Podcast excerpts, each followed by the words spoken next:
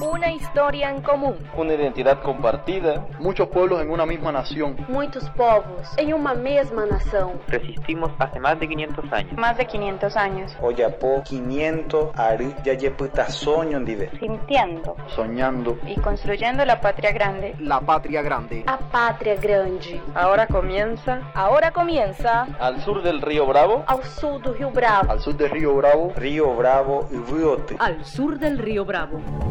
Noticias, cultura y raíces de nuestra América. Al sur del río Bravo. Aló, aló, aló, aló, aló. Aquí comienza Al sur del río Bravo podcast número 14. El informativo que hemos creado para burlarnos de las fronteras que nos han impuesto y acercarnos en tiempos de aislamiento corazón a corazón. Aquí María Guadalupe Jennifer López Cuellar Lupita, acompañada del amigazo Hera Saekowitz. Buenas, buenas, buenas latinoamericanes. ¿Cómo anda Lupita? ¿Qué dice la levanta ánimos del pueblo latinoamericano? Arrancamos un nuevo episodio de Al Sur del Río Bravo, un antídoto contra el coloniaje mediático. Saludamos y agradecemos al equipazo detrás de los micrófonos, María Emilia Mena, Agustín Ducid y Facundo Rodrigo Pérez. Paso a saludar también al chamito, al gurí, al purrete de esta banda. ¿Qué tenemos para hoy, querido Lucio Garriga? ¿Cómo le va al equipo que juega en toda la cancha latinoamericana? Hoy vamos a viajar hasta Bolivia porque la crisis política por ahora sigue sin resolverse y vamos a analizar el anuncio hecho por México y la Argentina para producir una vacuna contra el coronavirus. Además, vamos a contar con la columna de nuestra queridísima Lupita y con la participación de nuestra rescatista histórica Camila Garate y nuestra mariposa feminista Diana Alfonso.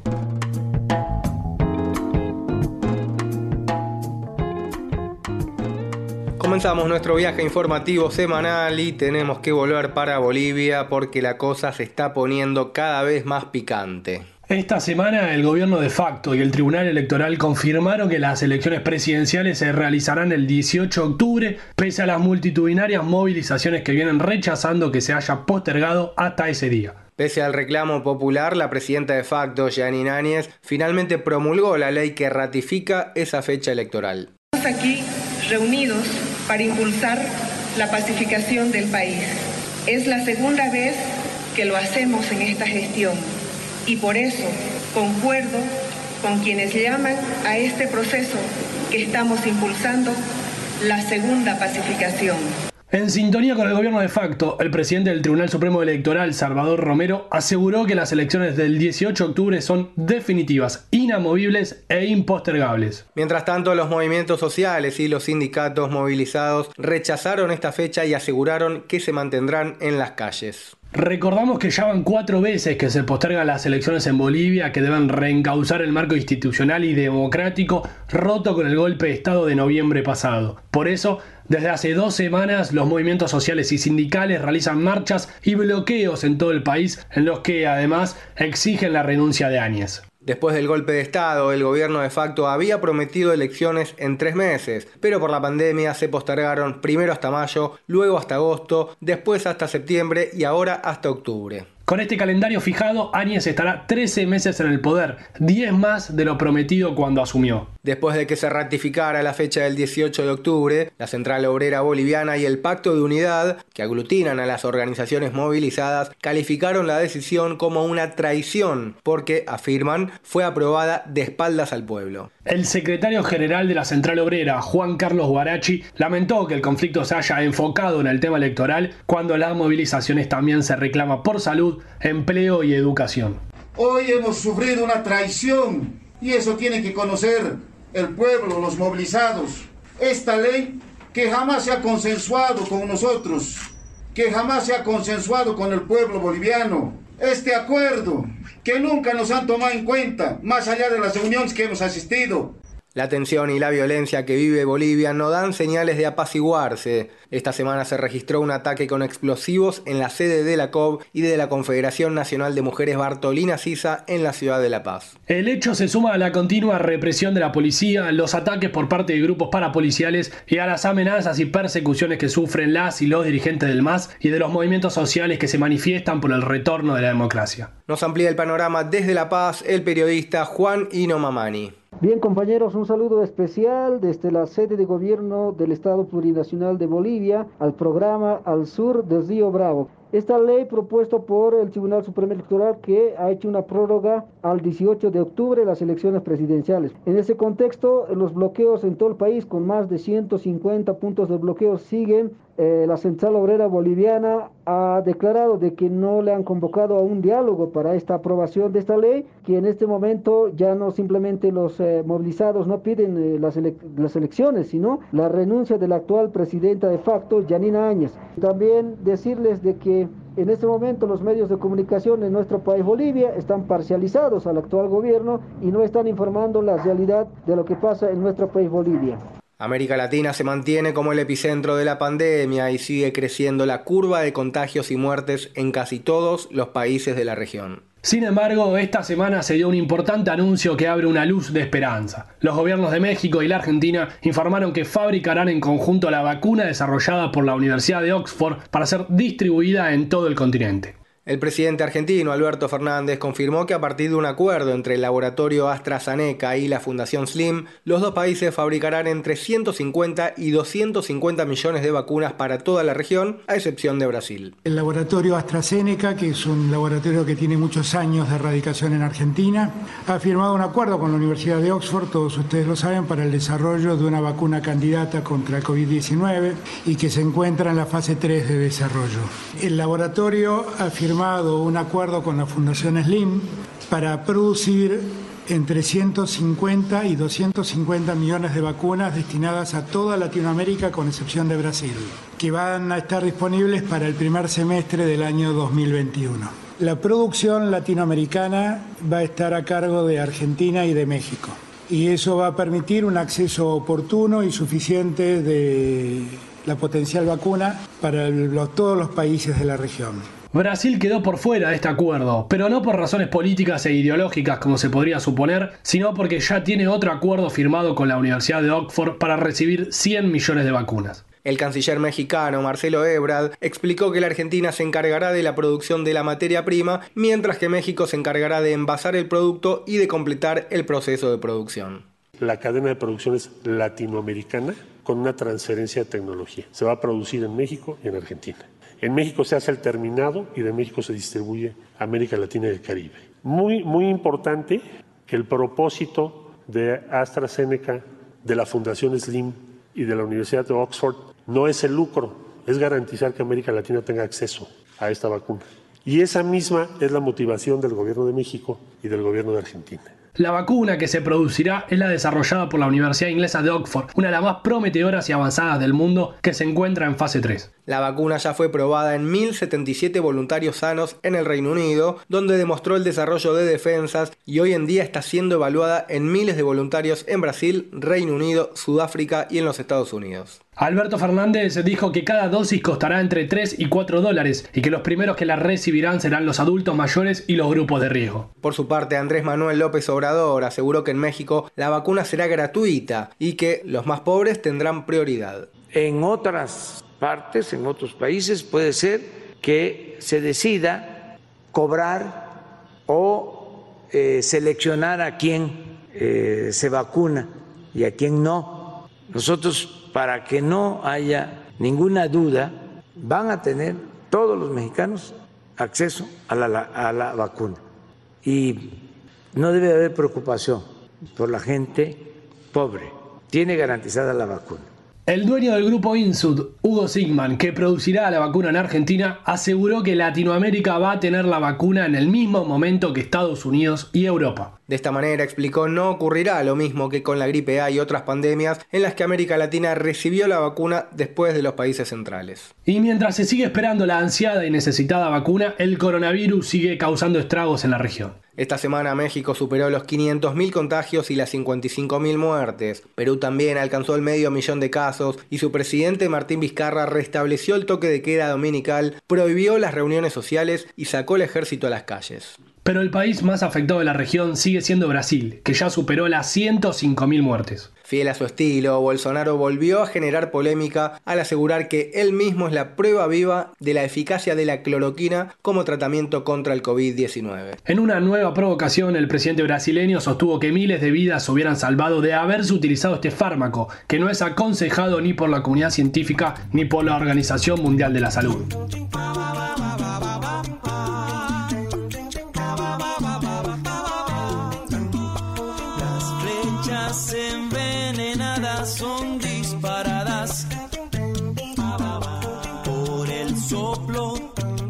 La resistencia pisoteada, pisoteada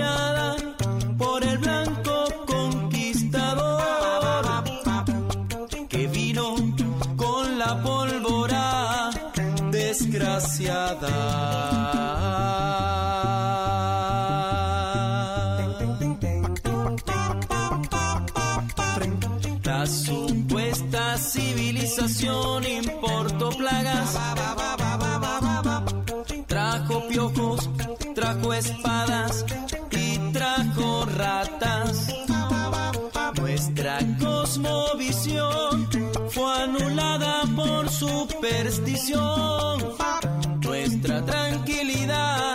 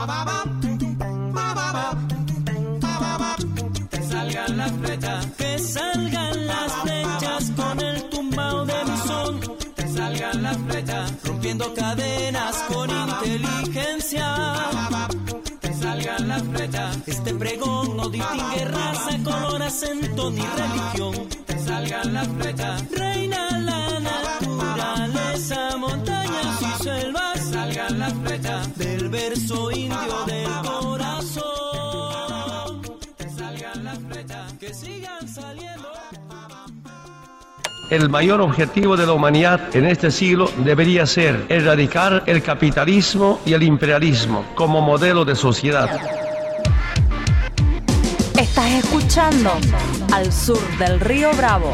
Al sur del río Bravo.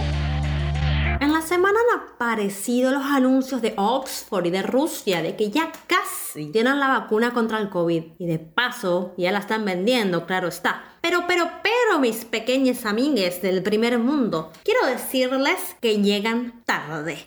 Estaba manteniendo esto en secreto, pero sus anuncios con bombos y platillos me han obligado a hacer público algo que con mucho cuidado estábamos guardando. Aquí, en América Latina, también estamos haciendo una vacuna. Aquí, en los Lupita, los laboratorios urgentes para inventar tratamientos anti-COVID, hemos producido una vacuna y lo hemos conseguido con un equipo colectivo de sabios y sabias de la salud, de la ciencia y de la comunidad. Científicos y científicas, curanderos y machis, abuelas y abuelos latinoamericanos. Y no, no está hecha de abortos y no, no está financiada por Bill Gates. Aquí lo único que ha sido de Oxford son el corte de nuestros pantalones vaqueros. Aquí, más que AstraZeneca, hemos usado un poco de cálculos astroaztecas. Aquí, más que moderna, nuestras investigaciones son antiguas. Hemos usado todo el conocimiento mestizo de nuestra tierra, ancestral, espiritual, mágico y científico. Y en esa alianza hemos producido la primera vacuna contra el COVID. Contrarreloj, durante estos meses, el equipo de los laboratorios Lupita estuvo trabajando sin parar, probando prototipos. Hubo discusiones de visiones, hubo encuentros y por supuesto, no faltó la bebida, la comida y la música. Pues salvar la humanidad no es cosa de andar seriotes nomás. Y luego de meses de gesta heroica, dimos con una sustancia activa que produce anticuerpos para el virus SARS-CoV-19, o como lo bautizamos en el laboratorio, el COVID. Como ustedes sabrán, mis amigues, las vacunas se hacen con distintos elementos. No, ya dije que no con fetos. La clave principal es el antígeno, la sustancia que una vez que entra en el cuerpo hace que se formen los anticuerpos. Podríamos decir que es una sustancia dialéctica. Aquí, en el antígeno, está el virus mismísimo, en pedacitos, muerto o vivo pero debilitado. Esto fue lo más difícil, pero lo logramos. No puedo dar muchos detalles, Solo puedo decir que se le presentó en sueños a una machi. Una vez que tuvimos el antígeno, era hora de poner el resto de los elementos. Los científicos y las científicas trabajando codo a codo con los abuelos y las abuelas llegaron a estos resultados. El ajo funcionaría como antibacteriano. Esto luego de comprobar que Antolín, anciano de 105 años, comía un diente de ajo cada mañana y estaba más sano que todos juntos. Para conservantes, jugo de lima y de limón. Luego de hacer varios experimentos con ceviches hechos ahí mismísimo en una placa de Petri gigante. Como adyuvantes, esos componentes que ayudan al cuerpo a generar una mejor respuesta inmunitaria, usamos extracto de semilla de calabaza y papaya. Y eso le dio un color anaranjado a la vacuna. Y por último, y aquí los abuelos y las abuelas dieron el toque, un poquito de manzanilla para que no duela tanto la vacuna. ¡Y eureka! El único problemita que estamos teniendo, que la vacuna tiene un olor a sopa importante. Ahora el esfuerzo pasa a un nivel más colectivo, ya que estamos buscando valientes voluntarios y voluntarias para probarla y avanzar con las fases que nos faltan. Y así poder cantar de una vez por todas, en homenaje a María Elena Walsh, cantautora y poeta argentina, Todas las brujerías del pinche coronavirus se curaron con la vacu, con la vacuna de los lupilú. ¿Y saben lo que pasó? ¿Y saben lo que pasó?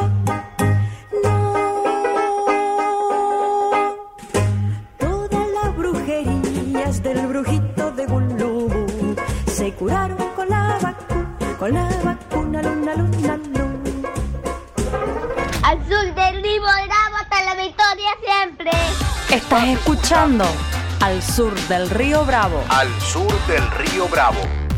Huellas en el mar. Historias rescatadas de nuestra región. Al sur del río Bravo.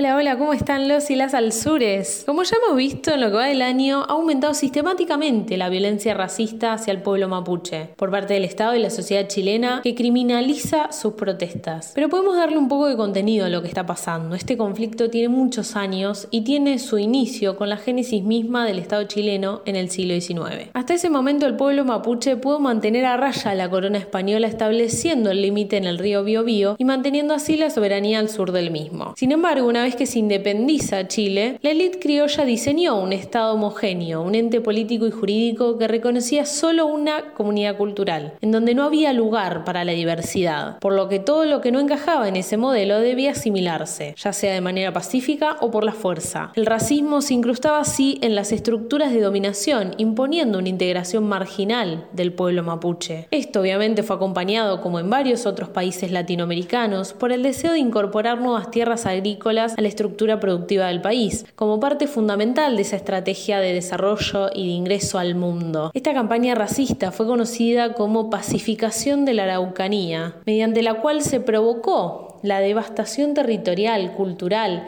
identitaria, demográfica, social y económica de los indígenas. Los mapuches fueron concentrados en pequeñas reducciones separadas unas de otras por zonas habitadas por colonos chilenos y europeos, los nuevos dueños de la tierra. A los mapuches solo les correspondía ahora el 6% de su antiguo territorio y, como era de esperarse, les dejaron solo las tierras menos fértiles. Una nueva arremetida viene en el siglo XX, con la dictadura pinochetista que, siguiendo su línea neoliberal, decretó en 1979 la división de las reducciones en tierras individuales, muchas de las cuales fueron traspasadas a manos no mapuche mediante arrendamientos fraudulentos de hasta 100 años. Y esto se le sumó la financiación a empresas forestales en la zona sur del país. Y aunque una quisiera creer que podría mejorar la situación en la etapa democrática, no fue el caso. En 1991 el gobierno establece un diálogo con el pueblo mapuche y envía un proyecto de ley indígena al Congreso. Sin embargo, la ley aprobada dista mucho de la original.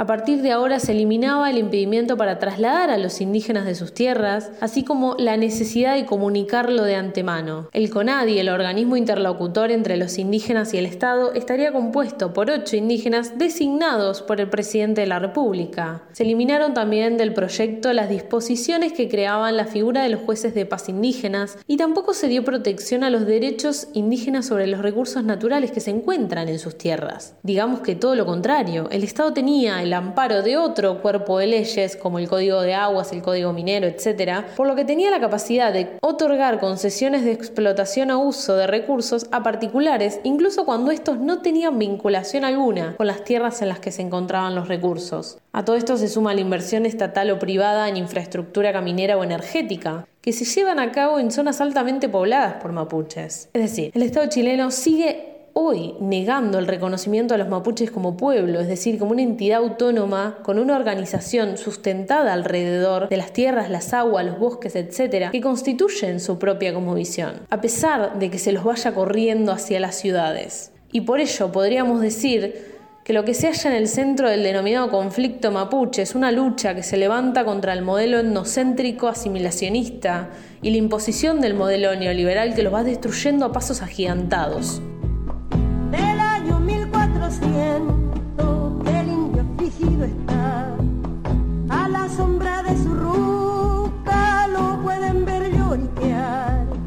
Totoral de cinco siglos nunca se habrá de secar. Levántate, Cayupán.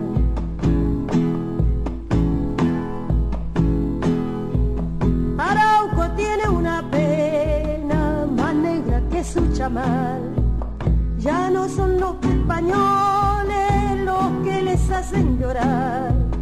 Hoy son los propios chilenos los que les quitan su pan. Levántate, Painagua.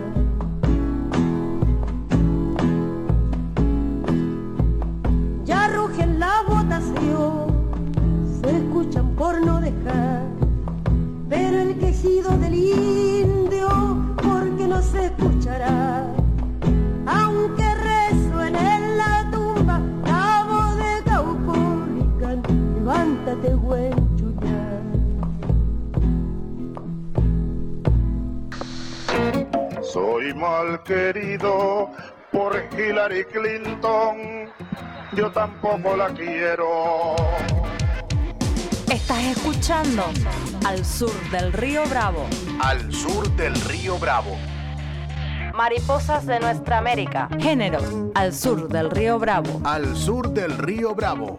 Hoy las mariposas nos vamos a centrar en la vida de las infancias latinoamericanas, y es que en América Latina se está viviendo una de las peores crisis migratorias del mundo. Bien sabemos que en términos generales migrar es un riesgo, sin embargo esos riesgos se multiplican si quien migra es una mujer, una niña o una adolescente, y si esa movilidad humana se produce en plena pandemia de COVID-19 ya el asunto se vuelve una catástrofe. De acuerdo con un informe de la ONG Plan Internacional, las políticas migratorias cada vez más restrictivas en todos los países ponen en riesgo a los migrantes en una situación de vulnerabilidad extrema, pues no pueden regularizar su estatus migratorio y en esa situación no tienen acceso ni a servicios básicos ni a salud. América Latina y el Caribe son prueba de ello. La región está viviendo la crisis migratoria más grave del momento. Millones de venezolanos y venezolanas llegaron principalmente a Colombia, Brasil, Ecuador y Perú y se encuentran con políticas migratorias cada vez más restrictivas. La situación es parecida con la migración del Triángulo Norte, es decir, Honduras, Guatemala y El Salvador, quienes intentan llegar a Estados Unidos a través de la frontera mexicana. Sumado a esto, en el contexto de la pandemia del COVID-19, las condiciones de vida empeoran, siendo las niñas, niños y adolescentes migrantes las y los más afectados. Estamos hablando de alrededor de 7 millones de infantes en situación de vulnerabilidad y emergencia. Mujeres Inmigración 2M, una iniciativa de profesoras de la Universidad de los Andes de Colombia, alertaba sobre esta polémica hace un par de meses. Insistían en cómo las mujeres y niñas migrantes enfrentan contextos familiares complejos que les hace estar expuestas a muchas formas de violencia, incluido el abuso sexual. 2M señala cómo el sector informal fue uno de los más golpeados con el aislamiento y cómo muchas mujeres venezolanas empleadas en el servicio, entre comillas, doméstico o en peluquerías quedaron sin su sustento. Por ejemplo, Victoria es una adolescente venezolana de 14 años y relata cómo su madre vendió su propio pelo en la frontera venezolana con Colombia para lograr llegar a Ecuador a principios de este año. Desde su llegada, se esforzaron para asentarse proveyendo servicios de limpieza en la capital. Para ese entonces Victoria no consideraba todavía la posibilidad de retomar sus estudios. Las niñas y adolescentes mujeres son particularmente vulnerables al vivir una doble discriminación por su género y edad. En ese sentido, están más propensas a ser sujetos de la explotación sexual, sin que se reconozca su calidad de víctimas, debido a estereotipos y creencias que naturalizan el pago por sexo con mujeres y niñas y las responsabilizan. Asimismo, al ser menores de edad, sufren por la negligencia de las autoridades locales. En el caso chileno, cientos de personas han sido expulsadas en medio de la pandemia. Además de eso, los y las expulsadas deben pagar una tasa por moratoria. Como nos relata Débora López, la población migrante en Chile llega a 1.492.522 personas. En el contexto de pandemia mundial, el Estado de Chile determina la expulsión de las personas en condición de migrantes que no cumplan con los trámites legales de erradicación en el territorio. Las condiciones de acceso al contacto y la atención con los organismos migratorios del gobierno son casi imposibles. Las solicitudes de extensión para poner en regularidad las residencias tras meses de tardanza fueron rechazadas, con la posterior exigencia de pago de multa y deportación. Según el Departamento de Extranjería e Inmigración, el extranjero señalado precedentemente dispone del plazo de 10 días contados desde el pago de la multa para hacer abandono del país. Este ha sido el panorama latinoamericano migratorio y feminista en la columna de las mariposas al sur del río Bravo. Nos despedimos con las letras maravillosas de la colombiana La Muchacha, esto es Palmonte, y nos vamos compañeras.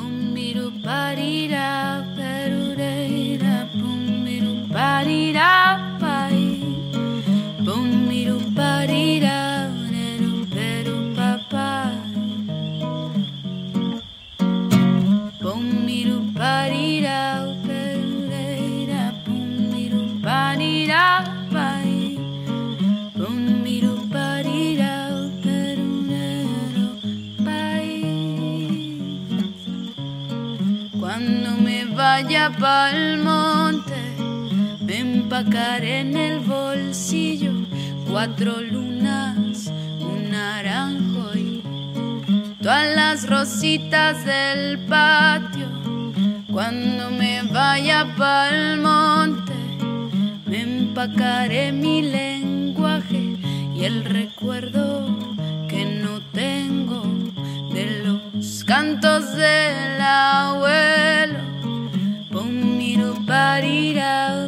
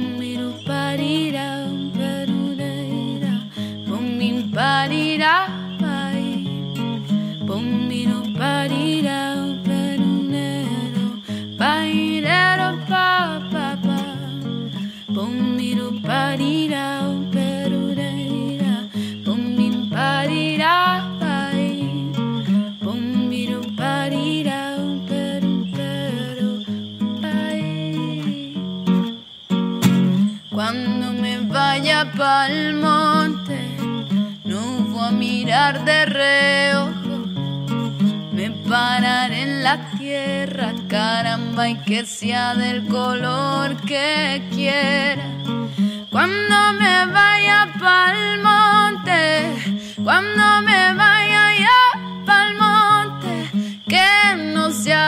Hemos llegado al final de un nuevo podcast de Al Sur del Río Bravo, luego de viajar por toda nuestra patria y matria aranda. Todo esto fue posible gracias a la producción de María Emilia Mena y a la edición del Faca Pérez. Pero en realidad, Lupita, ¿qué ha sido todo esto? Esto no ha sido ni más ni menos que una excusa para sentipensarnos y descubrir la vacuna contra el imperialismo latino, caribeñamente. Una historia en común. Una identidad compartida. Muchos pueblos en una misma nación. Muitos povos em uma mesma nação. Resistimos hace más de 500 años. Más de 500 años. Oyapo 500 ari yayeputa soño. Sintiendo Soñando. y construyendo la patria grande. La patria grande. A pátria grande. Esto fue. Esto fue. Al sur del río Bravo. Ao sul do Rio Bravo. Al sur del río Bravo. Río Bravo y Riote. Al sur del río Bravo. Noticias, cultura y raíces de nuestra América. Al sur del río Bravo.